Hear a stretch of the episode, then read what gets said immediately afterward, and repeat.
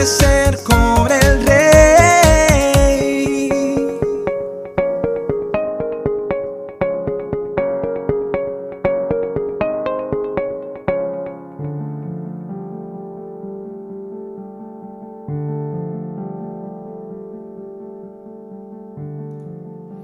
Muy buenos días y bendiciones para todos. Para que nuestras peticiones sean eficaces, ellas deben coincidir con la voluntad de Dios.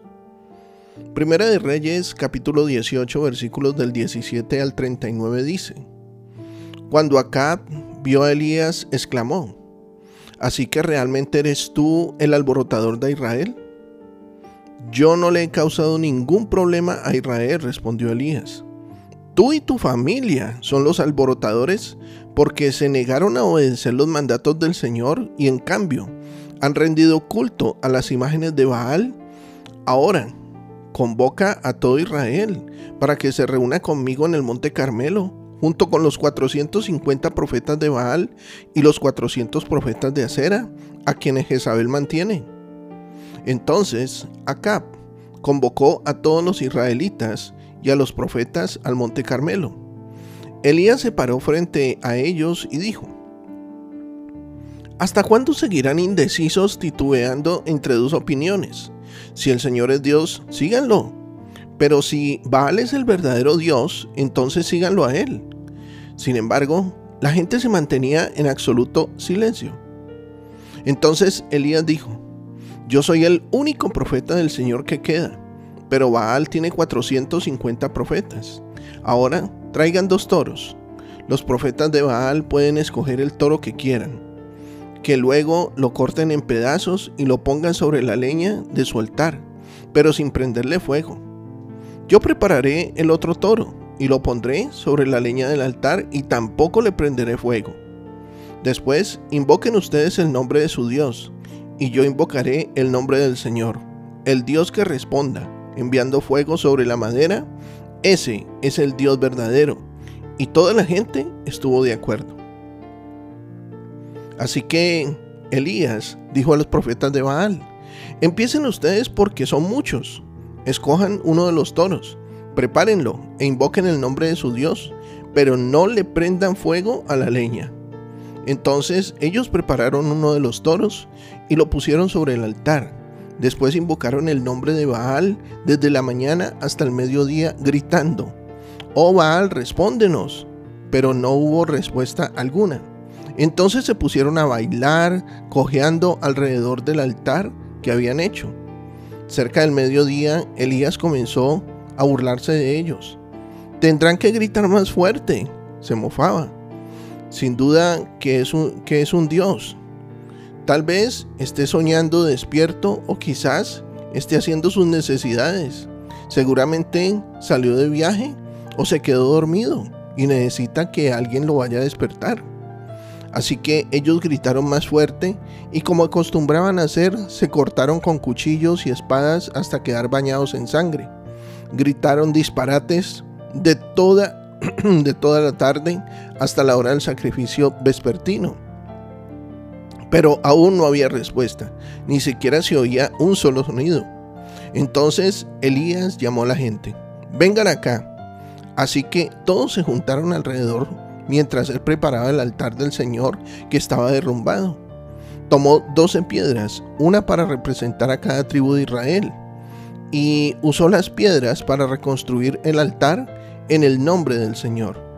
Luego cavó una zanja alrededor del altar con capacidad suficiente para 15 litros de agua.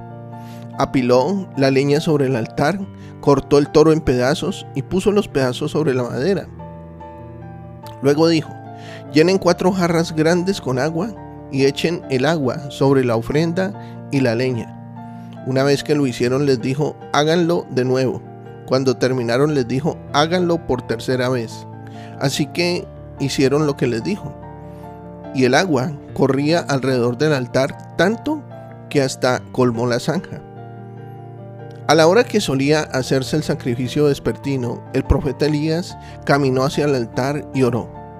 Oh Señor, Dios de Abraham, de Isaac y de Jacob, demuestra hoy que tú eres Dios en Israel y que yo soy tu siervo. Demuestra que yo he hecho todo esto por orden tuya Oh Señor, respóndeme. Respóndeme para que este pueblo sepa que tú, oh Señor, eres Dios y que tú los has hecho volver a ti. Al instante, el fuego del Señor cayó desde el cielo y consumió el toro, la leña, las piedras y el polvo. Hasta lamió toda el agua de la zanja. Cuando la gente vio esto, todos cayeron rostro en tierra y exclamaron, el Señor es el Dios. Sí, el Señor es el Dios. Dios nos ha dado el privilegio de venir a Él con todas nuestras peticiones y preocupaciones. Y su palabra nos dice que las oraciones de una persona justa pueden lograr mucho, como dice Santiago 5:16. ¿No es eso lo que nosotros todos deseamos? Elías era un buen ejemplo de alguien que oraba de manera eficaz. Entró en un conflicto espiritual con los adoradores de Baal para demostrar a Israel que el Señor era el único Dios verdadero. La petición de Elías se basó en su conocimiento de la supremacía del Señor y del entendimiento de su voluntad. Cuando el profeta oró, Dios respondió poderosamente la petición. Para tener una vida de oración eficaz, primero debemos haber sido justificados por medio de la fe salvadora en Jesucristo. Antes de la redención éramos pecadores, bajo la condenación de Dios, como dice Efesios 2 del 1 al 3. Antes ustedes estaban muertos a causa de su desobediencia y sus muchos pecados y vivían en pecado, igual que el resto de la gente, obedeciendo al diablo, el líder de los poderes del mundo invisible, quien es el espíritu que actúa en el corazón de los que niegan a obedecer a Dios. Todos vivíamos así en el pasado, siguiendo los deseos de nuestras pasiones y la inclinación de nuestra naturaleza pecaminosa.